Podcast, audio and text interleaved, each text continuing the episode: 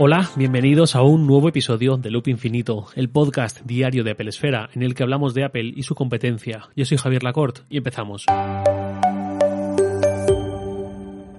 Esta semana pasada me escribió un conocido de mi pueblo, alguien que fue importante en mi adolescencia, para pedirme ayuda.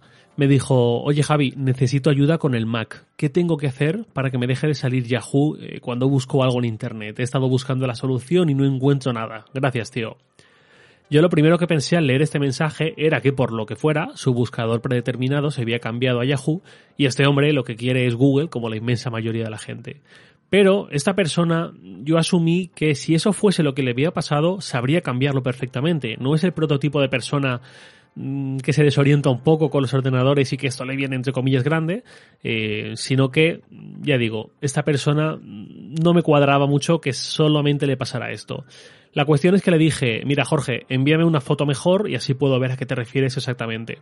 Y Jorge me mandó un vídeo de su pantalla del Mac explicándome con su voz lo que le pasaba. Resulta que lo que le pasaba era que cuando buscaba algo en la barra de búsqueda de Safari, le llevaba haciendo una redirección rara a Yahoo, a los resultados de búsqueda de Yahoo. Pero cuando le daba al botón atrás, le llevaba a Google, a los resultados de lo que había buscado, pero en Google.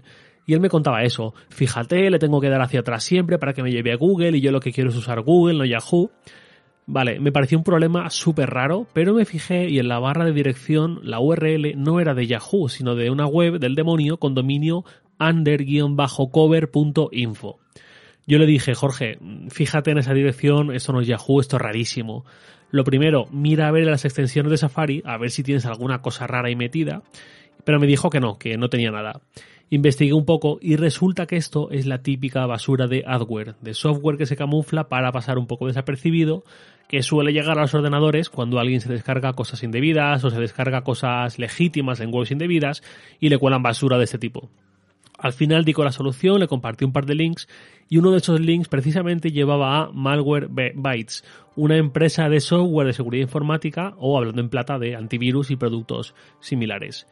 Esto ya, esto ya digo que fue el miércoles pasado por la mañana temprano y fue en el día ideal porque ese mismo miércoles Malwarebytes publicó una nota de prensa que fue recogida por algunos medios como Gizmodo, que usó de titular por primera vez las amenazas de malware en Mac superan en número a las de Windows. Bueno, realmente las noticias llegaron ese miércoles, pero el informe fue, perdón, publicado un día antes, el martes, para no faltar a la verdad. Claro, en esta era mágica en la que la mayoría de las noticias se leen mediante el titular y todo lo más una lectura diagonal, la percepción que queda en el imaginario colectivo es que los Mac antes considerados como blindados y a prueba de virus y tal, ya tienen más virus que los ordenadores con Windows, que es lo que pasa cuando una empresa publica un informe muy parcial y con muchísimos asteriscos y un medio de comunicación, o en este caso un montón de medios de comunicación, lo publican un poco tal cual. Quizás hacen un par de matices, pero lo que el lector promedio interioriza, sobre todo con titulares de cierto tipo, es este mensaje de ya hay más virus en Mac que en Windows. Yo cuando vi esto arqueé un poco las cejas, que no es que tenga yo la creencia de que los Mac están hechos de, titanio y ahí no entra virus alguno ni nada parecido, pero llevo 10 años con el Mac usándolo intensamente y ya sé más o menos cuáles son sus debilidades y cuáles son sus fortalezas me fui a ver esta herramienta, esta herramienta, no, perdón, este informe de Malwarebytes, a ver qué decía exactamente, y lo que decía es que el volumen de amenazas para Mac ha aumentado mucho en un año, este volumen de amenazas es el que recoge su propia herramienta en los ordenadores en los que está instalada.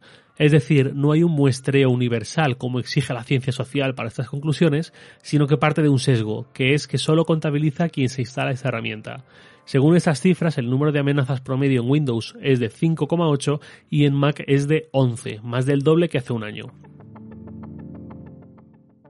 ¿Por qué digo que esto es un sesgo? Porque normalmente en Windows, ¿quién se, ¿quién se instala un antivirus? Pues bastante gente. Además, Windows está mucho más extendido y bueno, creo que todos entendemos un poco ya por dónde voy, ¿no? Eh, al final es más fácil instalar este tipo de herramientas en Windows, por legado, por lo que sea, mientras que en Mac normalmente este tipo de herramientas son las que se instalan cuando algo pasa, cuando quieres hacer una limpieza profunda o cuando te han colado algo y tú te das cuenta y buscando en Google, como me pasó a mí y le pasé estos links a Jorge, eh, decides descargártelo precisamente porque ya sabes que tienes algo, más que tenerlo de forma preventiva.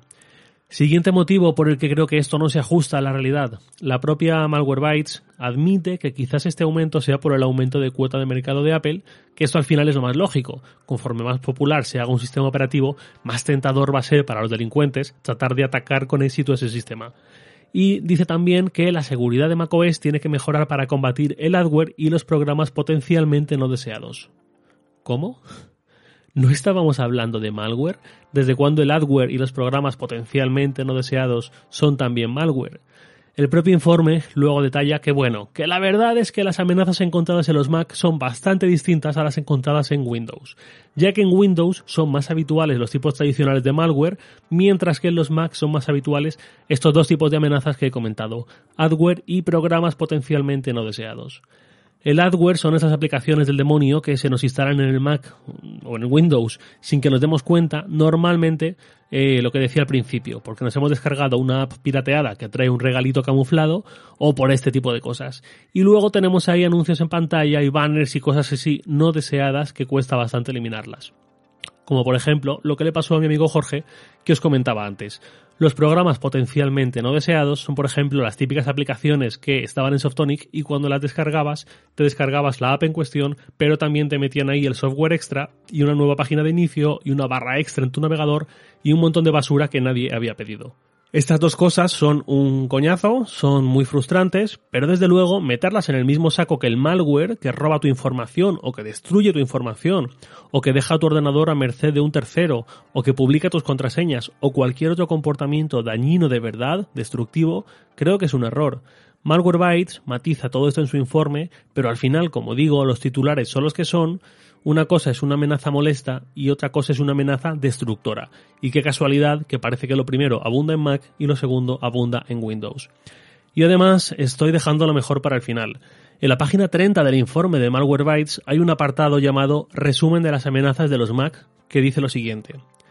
De todas las amenazas vistas este año, solo un incidente implicó algo más que engañar al usuario para que descargara y abriera algo que no debía. ¡Ostras! Solo uno solo un incidente. Explícaselo tú ahora a toda la gente que se ha quedado con la copla de que es que los Mac tienen más virus que los Windows, que lo he leído en internet, y con la que me va a tocar decirle, vale, siéntate cinco minutos que te explico realmente cómo va esta movida. Esta situación viene por una mezcla de varios factores. Por un lado, el hecho de que Malwarebytes publica un informe con este titular y estos highlights sabiendo que luego detalla lo que detalla. Y esto cualquiera cuyo trabajo sea sentarse frente al ordenador y redactar algo que va a llegar a muchos medios que se lo publican llegarán a millones de personas, lo sabe, es consciente de ello. Otra cosa es que o haya una intencionalidad detrás, o se quite hierro al hecho de montar cierta escandalera porque lo que interesa al fin y al cabo es generar ruido y conseguir muchas menciones a la marca en cuestión y muchos enlaces a la plataforma y mucho de todo. Por otro lado, el hecho de que los medios en ocasiones eh, publicamos sin analizar demasiado, confiando en que esto será cierto sin pararnos a mirar realmente qué contiene esta información y cómo se ha llegado a esta conclusión.